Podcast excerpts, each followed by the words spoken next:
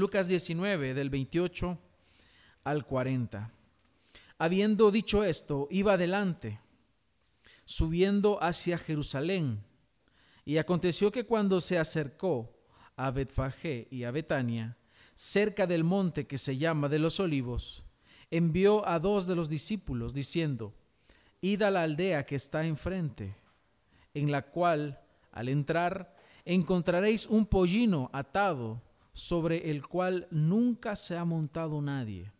Desatadlo y traedlo. Y si alguien os pregunta, ¿por qué lo desatáis? De esta manera hablaréis, porque el Señor lo necesita. Entonces los enviados fueron y lo encontraron como él les había dicho. Mientras desataban el pollino, sus dueños les dijeron, ¿por qué desatáis el pollino? Y ellos respondieron, porque el Señor lo necesita. Y lo trajeron a Jesús, y echando sus mantos sobre el pollino, pusieron a Jesús sobre él. Y mientras él iba avanzando, tendían sus mantos por el camino, y cuando ya se acercaba junto a la bajada del monte de los olivos, toda la multitud de los discípulos, regocijándose, comenzó a alabar a Dios a gran voz por todas las maravillas que habían visto, diciendo, bendito el Rey que viene en el nombre del Señor, paz en el cielo y gloria en las alturas. Entonces algunos de los fariseos de entre la multitud le dijeron, Maestro, reprende a tus discípulos. Respondiendo él dijo, Os digo que si estos callan, las piedras clamarán. Amén. Oramos. Señor, te damos las gracias en esta preciosa mañana, porque nos das el privilegio de estar acá hoy, para que juntos exaltemos tu nombre, para que juntos te demos adoración y la honra de vida, porque tú eres rey de reyes y señor de señores y no hay nadie como tú, Señor. Tú estás sentado en tu trono, gobiernas con poder y autoridad, y a ti nadie te puede decir qué hacer porque tú eres soberano, y tú tienes el poder para hacer todas las cosas que tú deseas porque eres rey, porque eres Señor y porque nadie es como tú. Por lo tanto, te exaltamos a ti, Señor, porque solamente tú gobiernas. Y hoy estamos delante, Señor, de este texto que tú nos has traído. Te rogamos que hables a nuestro corazón, que hables a nuestro espíritu y que seamos vivificados, que podamos entender, asimilar, aceptar y poner en práctica lo que tú quieras hablarnos hoy. Te rogamos, Señor, que hables a nuestro corazón, que cambies nuestra vida que corrijas lo deficiente en nosotros y nos ayudes a vivir dentro de tu voluntad, Señor. Te ruego que me ayudes a mí a exponer tu palabra, a no errar, sino a permanecer fiel, a buscar siempre tu gloria en todo lo que yo diga y no hablar de mi propia cuenta, sino lo que tú quieras decirnos a nosotros en esta mañana. En tu nombre oramos, Señor. Amén.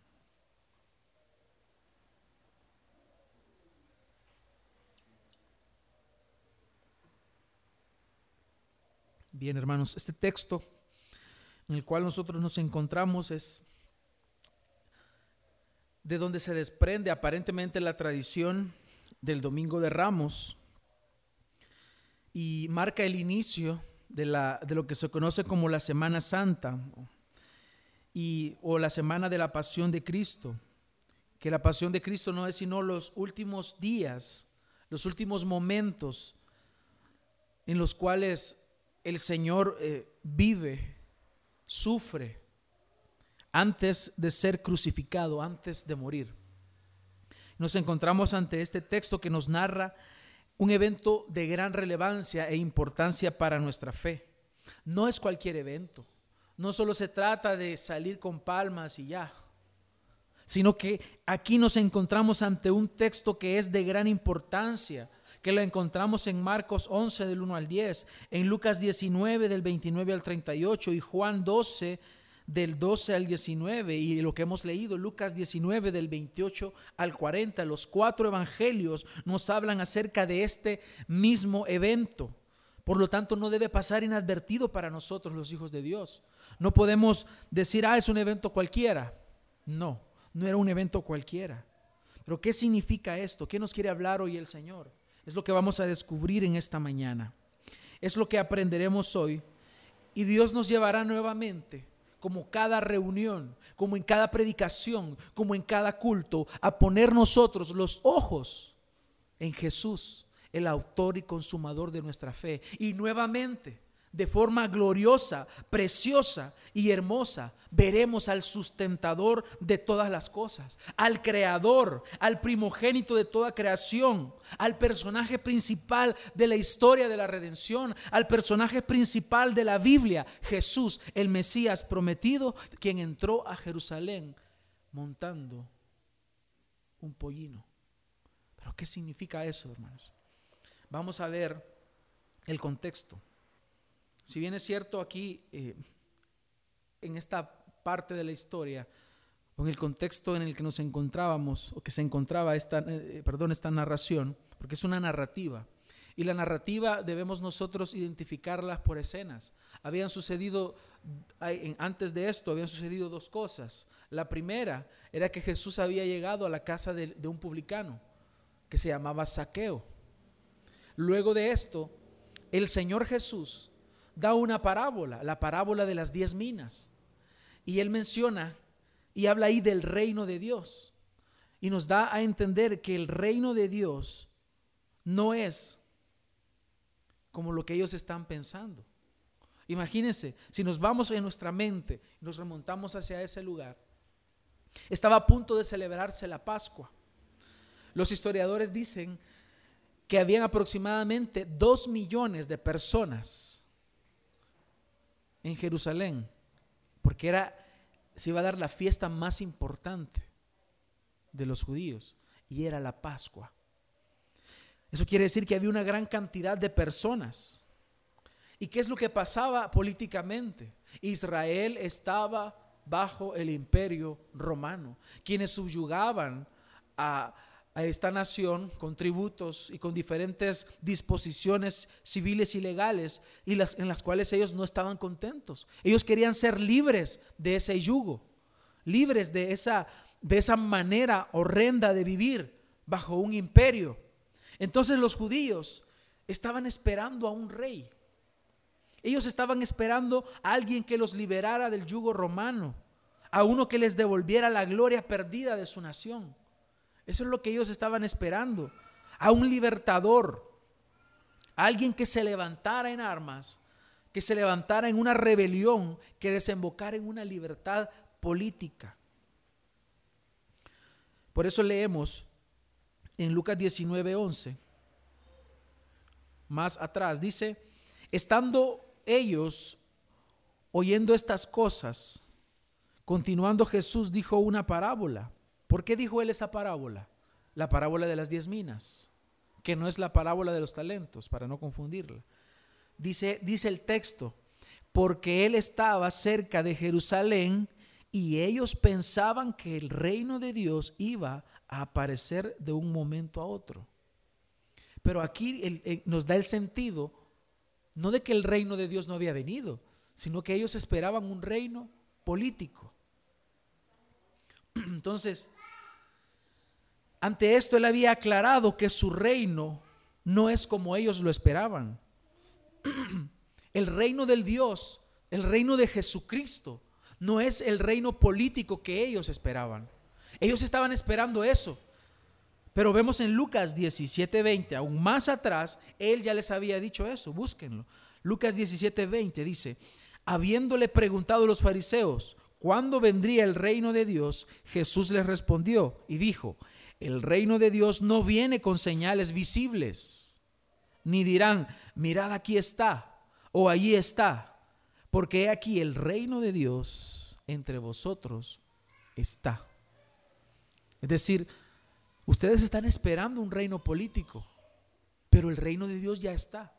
Por eso nosotros, como bautistas reformados, creemos en que el reino de Dios ya inició, aquello que se conoce como el reino milenial ya ha comenzado. Por eso creemos en el reino inaugurado, ya ha comenzado, porque Dios ya gobierna, Dios reina. Pero hay ciertos eventos que aún habrán de cumplirse, por lo tanto no ha sido consumado, sino que ha sido inaugurado. Entonces, ante esta espera que ellos tenían, la gente decidió que en ese momento debían hacerlo rey. Él, él debe ser el rey. Pero ellos no estaban viéndolo como rey de su vida, sino como el rey político que habría de liberarlos. Ellos sintieron que finalmente tenemos a un líder. Miran, hace milagros. ¿Qué había sucedido en Betania hace un tiempo atrás? había resucitado a un hombre llamado Lázaro. La gente hablaba de Jesús. La gente conocía eso. Imagínense qué es lo que había pasado. Lázaro el que murió, ¿sabes? Él, Jesús lo resucitó. Y esto andaba en boca de todos. Todos estaban hablando acerca de él, acerca de este evento. Entonces dijeron ellos, es tiempo de hacerlo rey. Es tiempo de que ahora tengamos un líder que se pueda levantar con las armas y libertarnos del yugo romano. Sin embargo, Jesucristo no tenía esas aspiraciones. Él no estaba pensando en tomar las armas. Él no quería ser un rey político, un rey civil. Pero Dios que es sabio, en su infinita sabiduría, utiliza su entusiasmo, utiliza su algarabía para dirigir esto al cumplimiento glorioso de una profecía que había sido dada mucho tiempo atrás por el profeta Zacarías. Veamos Zacarías 9:9.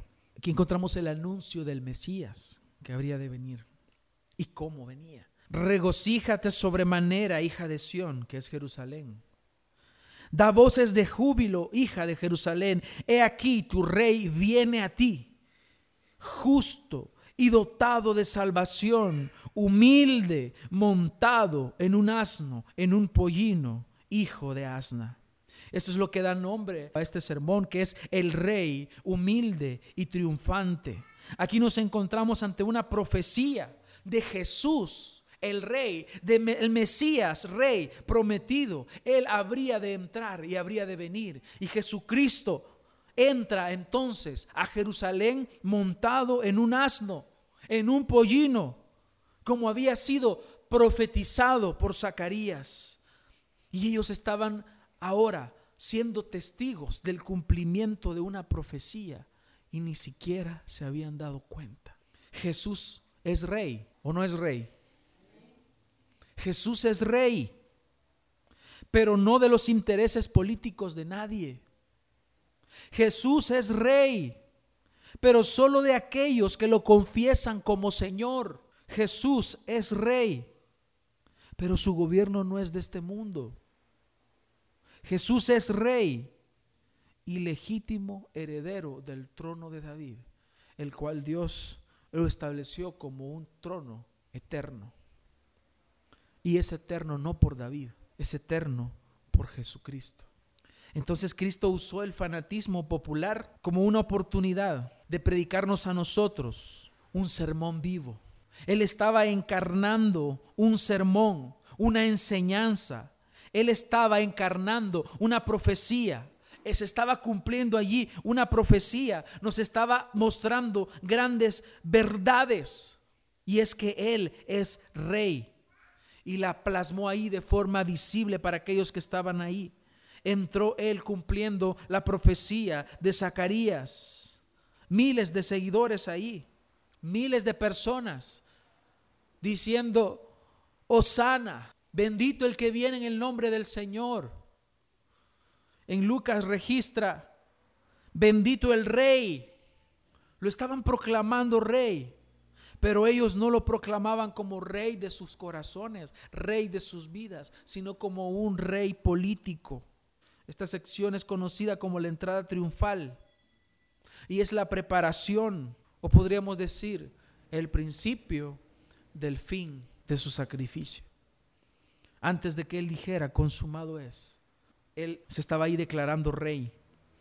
Jesús por primera vez aceptará y recibirá que la gente lo proclame como rey. Porque antes no había permitido él. Por ejemplo, en Marcos 5:43, entonces les dio órdenes estrictas de que nadie se enterara de esto y dijo que le dieran de comer a la niña cuando la niña resucitó. Pero no digan, porque aún no era el tiempo. Entregado él como el Cristo, crucificado. Lucas 4:41 dice, también de muchos salían demonios, gritando y diciendo, tú eres el Hijo de Dios, pero reprendiéndolos, no les permitía hablar porque sabían que Él era el Cristo. Pero acá vemos la actitud de Cristo distinta. Ya no es guarda en silencio, sino que vemos a Cristo, el Rey de Reyes, entrando a Jerusalén, entrando Él con aquella gloria que debe de recibir. Entonces aquí vemos, quiero tratar, hay varios aspectos que hablar acá, pero yo me voy a enfocar nada más en tres que podemos encontrar acá. Y el primer aspecto de esta narración que quiero retomar es que Jesús es rey, Él es humilde, pero al mismo tiempo es triunfante. Él es humilde. Es, así había sido profetizado. Así había sido dicho por Zacarías. Tu rey viene a ti, justo y dotado de salvación. Tu rey entra, entra a Jerusalén y trae salvación, porque a eso ha venido él. ¿Qué es lo que había dicho en la casa de Saqueo? Yo he venido a buscar y he venido a salvar lo que se había perdido. A eso había venido el Señor. Por eso Él viene con justicia, porque Él es justo. Nadie en el mundo es justo. Nadie en el mundo tiene la justicia que Él tiene. Pero Él viene justo. Es justo. No hay ningún fallo en Él. No hay nada malo en Él. No hay pecado en Él. Es justo. Y aún así será crucificado. Será tratado como un criminal. Será tratado como un violador, como un secuestrador, como un asesino, como un mentiroso, como lo que nosotros somos. Pero Él es justo. Mi rey viene y dotado de salvación.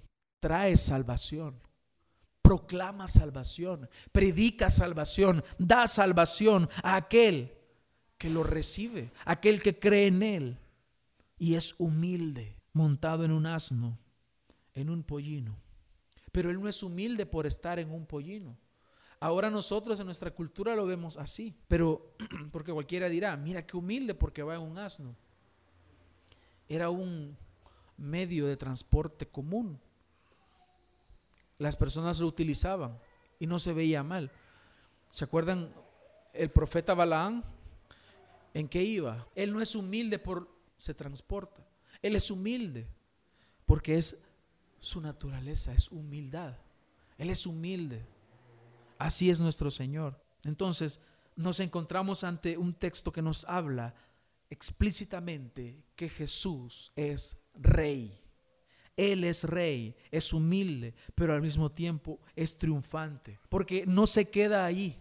Él resucitó, por lo tanto es un rey triunfante. Mateo 21.8 dice, y la multitud que era muy numerosa, siempre hablando en paralelo, y la multitud, que era muy numerosa, tendían sus mantos en el camino, y los otros cortaban ramas de los árboles y las tendían en el camino. Cortaban ramas de los árboles. Entonces la multitud era numerosa. Se cree que habían aproximadamente unas dos, millones de personas en Jerusalén. Ellos tomaron ramas, tomaron palmeras y esto era lo que los judíos hacían en la fiesta de los tabernáculos. Pero no se encontraban en la época de, de la fiesta de los tabernáculos, sino que era la época de la Pascua. En Levítico 23:40 dice, y el primer día tomaréis para vosotros frutos de árboles hermosos, hojas de palmera y ramas de árboles frondosos y sauces de río, y os alegraréis delante del Señor vuestro Dios por siete días. Era para celebrar por eso que cortaban las ramas. Porque ellos estaban diciendo, hay alegría en nuestros corazones, hay gozo, porque el rey ha venido, porque ahora ha venido el rey que nos ha de libertar. Por lo tanto, ellos cortaron las palmeras, cortaron las palmas de los árboles y las colocaban delante de él. Y esta no era temporada de la fiesta de los tabernáculos, sino de la Pascua. Entonces para ellos era común expresar su gozo y su alegría tomando palmeras en sus manos, porque era motivo de regocijo. Y en el versículo 38 diciendo, bendito el rey que viene en el nombre del Señor, y que Él sea conocido como rey. Debemos entender que significa que Él es el que gobierna, que Él es el que manda que Él es el que tiene la autoridad sobre todas las cosas, significa que Jesús es el Señor. Eso significa que Jesús es Rey. Eso significa que Jesucristo es el Rey, que Él es Señor. El Nuevo Testamento se encarga de mostrarnos a, Jesús como el Curios, que significa el Señor, significa poder, significa que Él es el Maestro, que Él es el que enseña, que Él es el que tiene la autoridad es el curios. El apóstol Juan dijo, el verbo era con Dios y el verbo fue hecho carne, hablando acerca de Jesús. Y el rey que proclama el Evangelio no solamente es rey, sino que es Señor y es rey de reyes y Señor de señores. Ese es el Dios verdadero. ¿Y de quién habla sino de Jesús, de Cristo? Pablo dijo en 1 Timoteo 3:16, Dios fue manifestado en carne, Dios hecho hombre. Ese es el rey que proclamamos. Tomás lo llamó Señor mío y Dios mío en Juan 20, 28. Entonces Jesús es Señor, Jesús es Dios, Jesús es la segunda persona de la Trinidad. No hablamos de cualquier persona hablamos de Dios mismo. Por eso Él es rey. Los reyes de esta tierra creyeron que se levantaba, por ejemplo, Herodes, quiso matarlo cuando Jesús era un niño. Quiso matarlo porque pensó que Él venía a destruir su gobierno. Pero Él es rey sobre todas las cosas. Jesucristo entonces es Señor, Él es el Hijo de Dios, él es rey de reyes y señor de señores. Y así lo, lo dice Apocalipsis 19, 16, a punto de concluir ese libro. Dice rey de reyes y señor de señores. En griego, basileos, basileón, kai, curios, curion.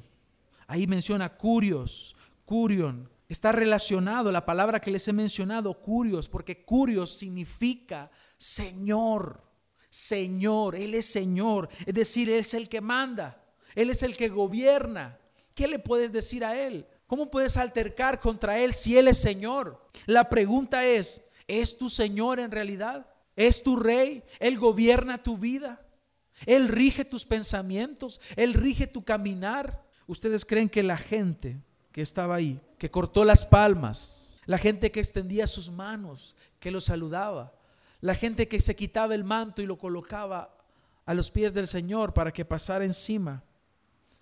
¿Ustedes creen que ellos en verdad sabían que Jesús era el rey de reyes y señor de señores? No, ellos no sabían. Ellos ignoraban esta realidad.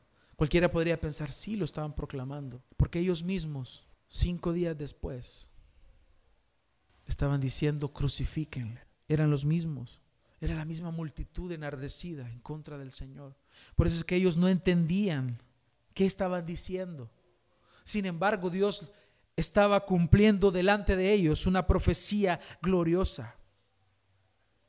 Ellos no sabían, ellos no entendían que estaban proclamando al Rey de Reyes y Señor de Señores.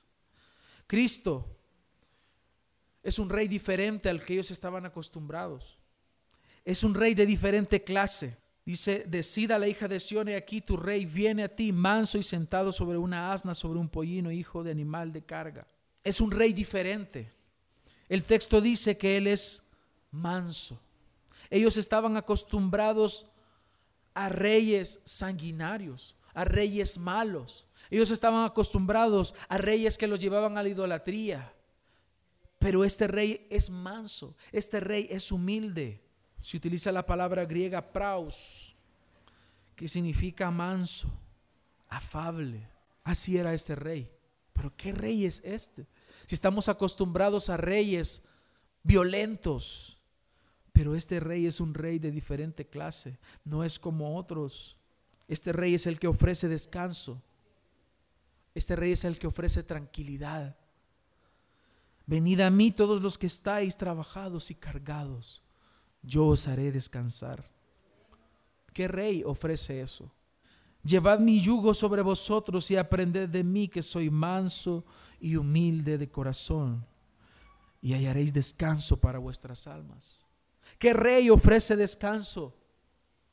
Los demás reyes ofrecen más cargas, ofrecen opresión, pero este rey ofrece libertad. Él es manso y es humilde de corazón. Ellos nunca habían visto un rey así, un rey de esta clase. Cada rey de Israel y de Judá en el Antiguo Testamento eran reyes exigentes. La mayoría de ellos fueron malos. Los emperadores romanos que ahora los subyugaban eran crueles demandaban que los deificaran, que, los, les dijeran la palabra curios, que era para ellos. Demandaban que les adoraran. Les llevaban a la idolatría. Eran hombres crueles, sanguinarios, despiadados, asesinos. Pero este rey es manso y humilde. Así que nos gloriamos en decir, mi rey es manso, mi rey es humilde de corazón, pero esto no significa que él sea débil. Él es manso, pero no es débil. Él es guerrero al mismo tiempo. Y al mismo tiempo es amoroso. Él es león, pero al mismo tiempo Él es cordero que calla y se entrega y va al matadero y no dice nada pero es rey, es poderoso. Así que cuando digamos que Él es rey manso y humilde, no pensemos que Él es débil, porque Él es todopoderoso, todo lo puede hacer. Él es poderoso guerrero, Él es grande, Él es temible. Nuestro rey es manso, pero no es débil sino que Él es poderoso para salvar, Él es poderoso para amar y para perdonar nuestros pecados. Y asimismo, Él puede castigar y deja caer su ira justa sobre el pecador. Así es nuestro rey, es manso. Así que vemos aquí la entrada triunfal del Mesías prometido, el rey que es manso y que predica un evangelio para que el pecador venga a él. Y él dice, y todo el que viene a mí, yo no le echo fuera. El segundo aspecto que encontramos en esta narración que quiero tomar en cuenta para nosotros en esta mañana es que este rey es digno de alabanza. Este rey debe ser adorado y debe ser exaltado. Él es digno de honor. En Apocalipsis 4:11 dice, digno eres, Señor. Digno eres, Señor y Dios nuestro de recibir la gloria y el honor y el poder, porque tú creaste todas las cosas y por tu voluntad existen y fueron creadas. Es decir, Él no es un rey de este mundo, Él es el creador. Él es digno, por lo tanto, de recibir toda la gloria y todo el honor y todo el poder. ¿Por qué? Porque Él es el creador. Ellos estaban viendo al creador mismo montado en un asno no sé si ustedes alcanzan a ver la gran humildad de nuestro Señor. Hermanos, Él lo creó todo. ¿Quién estaba en el Génesis capítulo 1? Era Cristo. Era Él. Las personas dicen, no, es que en el Nuevo Testamento vemos a Jesús. En el Antiguo vemos al Espíritu Santo al principio nada más en el capítulo 1 y después vemos al Padre. No, hermanos. De mí escribieron los profetas, de mí escribió Moisés. ¿Quién era el que estaba creando en el Génesis? Era Jesús. Era Jesús mismo. Era Él, Jesucristo. Por eso es que acá dice, digno eres Señor y Dios nuestro de recibir la gloria y el honor y el poder, porque tú creaste todas las cosas y por tu voluntad existen y fueron creadas. Es porque Cristo quiso. Él dijo y fue hecho. Él creó todas las cosas con la palabra de su poder, porque Él es Dios creador. Él creó la expansión, Él creó las lumbreras, el sol, la luna, las estrellas. Él creó todo el universo. Él creó este cuerpo tan complejo. Él es el diseñador inteligente que está detrás de todo. Él está entrando a Jerusalén montado en un asno. Pero este rey es digno de alabanza. Ellos, aunque no entendían, pero lo que estaban proclamando es una verdad, que Jesús es rey y Él es digno de recibir la gloria y el honor. El Salmo 147 del 1 al 3 dice, aleluya, porque bueno es cantar alabanzas a nuestro Dios, porque agradable y apropiada es la alabanza. El Señor edifica a Jerusalén, congrega a los dispersos de Israel, sana a los quebrantados de corazón y venda sus heridas. Ese rey que es digno, debes darle aleluyas, gloria a Él, exáltalo por siempre porque Él es rey. Él es rey. Él es rey, Él gobierna. Él es tu rey. Él es quien te gobierna. La mayoría de estas personas que estaban acá se volteó contra Jesús unos días después. Aquellos que clamaban, bendito el que viene en el nombre del Señor y decían, Osana en las alturas, eran los mismos que después gritaban, sea crucificado. Mateo 7, 27, 22. Crucifíquenle, crucifíquenle, gritaban en Juan 19, 6 la misma multitud ahora estaba diciendo, crucifíquenle.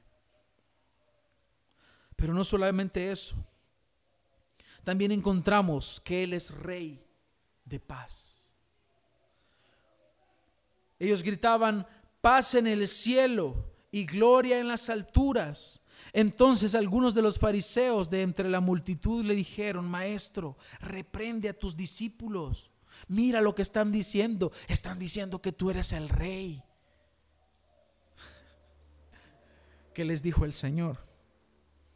Os digo que si estos callan, las piedras hablarán. ¿Por qué? Porque yo soy rey. Le estaba diciendo, yo soy el rey. ¿Cómo les diré que no lo hagan si yo soy el rey? Aunque esta multitud no sabía lo que estaban diciendo en realidad, ellos proclamaban la verdad de que Jesús es el rey de paz. Solo Jesús es el único que puede traer paz. Y el hombre va por la vida buscando paz. De hecho, hay muchas religiones que aparentemente te permiten que logres una, paz interna muy grande, que te hablan de dimensiones, te hablan de, que, que liberes que te hablan de karma, te hablan de, auras y cosas así, chakras, no sé qué. No sé, yo solo, no, entiendo mucho al respecto. Pero te hablan de cosas así como que uno puede encontrar esa, esa paz. No la vas a encontrar en Jesús ni, ni en nada más que en esta religión. Esa paz interna. Pero Cristo no viene proclamando ninguna paz interna. Porque no se trata de que tú sientas paz y finalmente estés en enemistad contra Dios. Lo principal es que logres tener paz para con Dios. Por eso nos dice Romanos 5, justificados pues por la fe tenemos paz para con Dios. Hay paz para con Dios en Cristo Jesús. Y es lo que el Evangelio que Cristo anda predicando enseña. Esa paz que podemos lograr por medio de Él. Por eso es que en Lucas 2.14, cuando el Señor nació, dice, gloria a Dios en las alturas y en la tierra paz entre los hombres en quienes Él se complace, o entre los hombres de su elección, Biblia textual. Gloria a Dios en las alturas y paz, y en la tierra paz, entre los hombres de su elección entre los hombres en los cuales Él se complace. Si tú has sido un elegido de Dios, si tú has sido llamado y sacado del mundo por el Señor, entonces el Señor te ha elegido para que haya paz entre tú y entre Dios. Porque sin Cristo lo único que hay es enemistad. Enemistad. Porque el hombre es por naturaleza enemigo de Dios. Porque pertenece al mundo. Porque ha nacido bajo pecado. En una situación que nos lleva a estar en enemistados contra, contra Dios. En Efesios 2.13 dice, pero ahora en Cristo Jesús, vosotros que en otro tiempo estabais lejos, ustedes, en otro tiempo ustedes estaban lejos, habéis sido acercados por la sangre de Cristo, porque Él mismo es nuestra paz. Él mismo es nuestra paz quien de ambos pueblos hizo uno, derribando la pared intermedia de separación. Ahora ya no hay enemistad con Dios, sino que hay paz. Él alcanzó la paz, esa paz que sobrepasa todo entendimiento, esa paz que alcanzamos y que logramos sentir cuando nos damos cuenta que nuestros pecados han sido perdonados. Él es el príncipe de paz. En Él tú puedes lograr la paz. En Él tú puedes alcanzar esa paz verdadera, esa paz que no te dará la religión, esa paz que no te dará el dinero, esa paz que no te dará el hacer buenas obras, esa paz que sobrepasa todo entendimiento, solo la puedes encontrar en Cristo. Isaías 9:6 dice, porque un niño nos ha nacido, un hijo nos ha sido dado, y la soberanía reposará sobre sus hombros. ¿Por qué? Porque es rey, porque es rey soberano. Y se llamará su nombre admirable, consejero, Dios poderoso, Padre eterno y príncipe de paz. El Evangelio no predica una paz interior sino que te predica hacer la paz con Dios, porque eres enemigo de Dios por naturaleza. Y solamente Él nos llama amigos, así como llamó a Abraham su amigo. En este texto vale la pena mencionar que vemos los tres oficios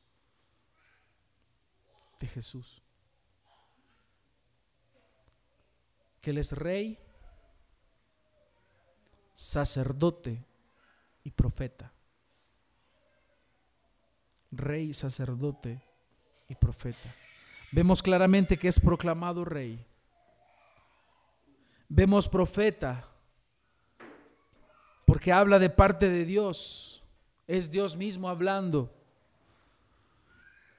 Y vemos también como sacerdote, porque Él es aquel que también se ofrece porque está a punto de ofrecerse en sacrificio. ¿Qué le dijo a Pedro? Es necesario que yo vaya a Jerusalén y ahí sea muerto.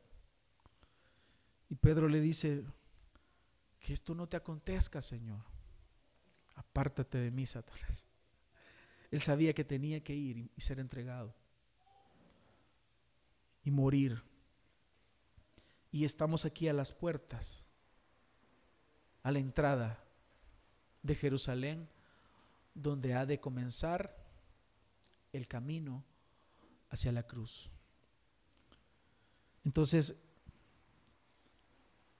quiero concluir con esto, hermanos. Hay muchas personas que siguen esta tradición de una forma religiosa e idolátrica, sin saber lo que hacen adorando a un Dios falso, como en aquella ocasión.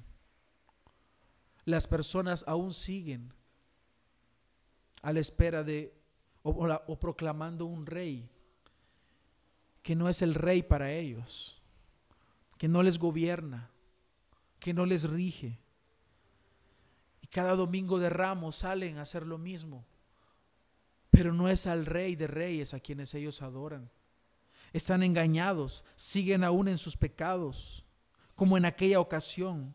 La gente solo se emocionó y participó de algo que no comprendían, como ahora la gente salió con sus palmas a proclamar que Jesús es el rey, pero no es el rey para ellos, porque no le adoran, porque no le sirven, porque no obedecen su palabra, porque no obedecen a Jesús. Él no es su rey.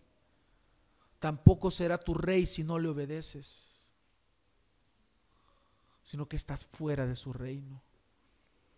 Si tú no obedeces al Señor, no esperes que en aquel día Él te deje entrar a su vida eterna, a su gloria eterna. Porque yo te debería dejar entrar a mi reino si nunca quisiste entrar? Si siempre me desobedeciste. Y muchos me dirán en aquel día, Señor, Señor. Muchos. Muchos me dirán en aquel día, Señor, al encontrarse frente a aquella tierra prometida, frente a aquella gloria. Yo eché fuera demonios. Yo sanaba a los enfermos. Yo ofrendaba, yo diezmaba. Yo llegaba a los estudios. Pero es Jesús tu Señor, es Jesús tu Rey. Muchos hoy en día no han comprendido la vida de Dios no les ha amanecido.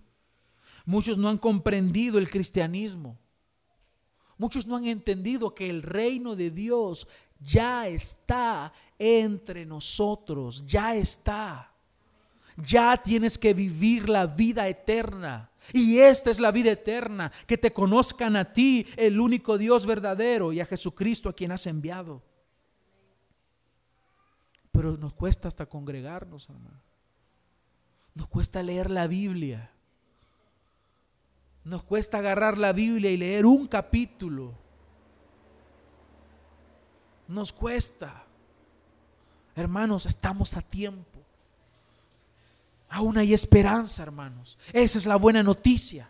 Estás aquí, mi hermano. Estás aquí. Puedes arrepentirte de lo que estés haciendo mal. Puedes pedir perdón al Señor y Él te perdona no estás en el infierno.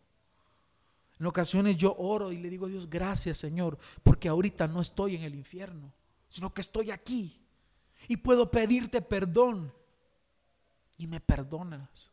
Pero hay personas que ya están en el infierno, que no pueden salir de ahí, que están en una oscuridad terrible.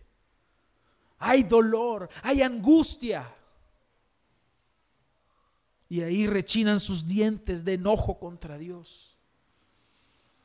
Y hay otros que lloran amargamente, como lloró Pedro al haber entregado a su maestro, amargamente. Pero su amargura duró poco tiempo, porque después fue transformada en felicidad. Una felicidad que no le es quitada y que ahora la está viviendo en la gloria eterna. Esa misma felicidad es para ti. Está reservada para ti. Pero apártate para el Señor. Eso es santificarte. Apártate para el Señor. Vive para Él. Vale la pena, hermanos. Vale la pena vivir para la gloria de Dios. Así que muchas personas hoy salen Andan por la vida diciendo, sí, Jesús es el rey, pero en realidad no es el rey de su vida. Entonces este precioso texto, esta preciosa narración nos narra, nos habla que Cristo es el único rey de reyes que ha entrado a Jerusalén para cumplir una profecía y luego cumplir otra, la de salvar así a su pueblo de sus pecados. Así que preparemos para, preparémonos para esta semana y santifiquémosla. Es especial porque es un buen tiempo para recordar nuevamente este sacrificio hecho por el Señor. No de una forma idolátrica o religiosa tradicionalista, sino de una verdadera conciencia de lo que sucedió hace más de dos mil años. Así que preparemos nuestros corazones como aquel evento lo fue, la preparación para la Pascua verdadera. Jesús el Cordero de Dios había de ser inmolado por nuestros pecados.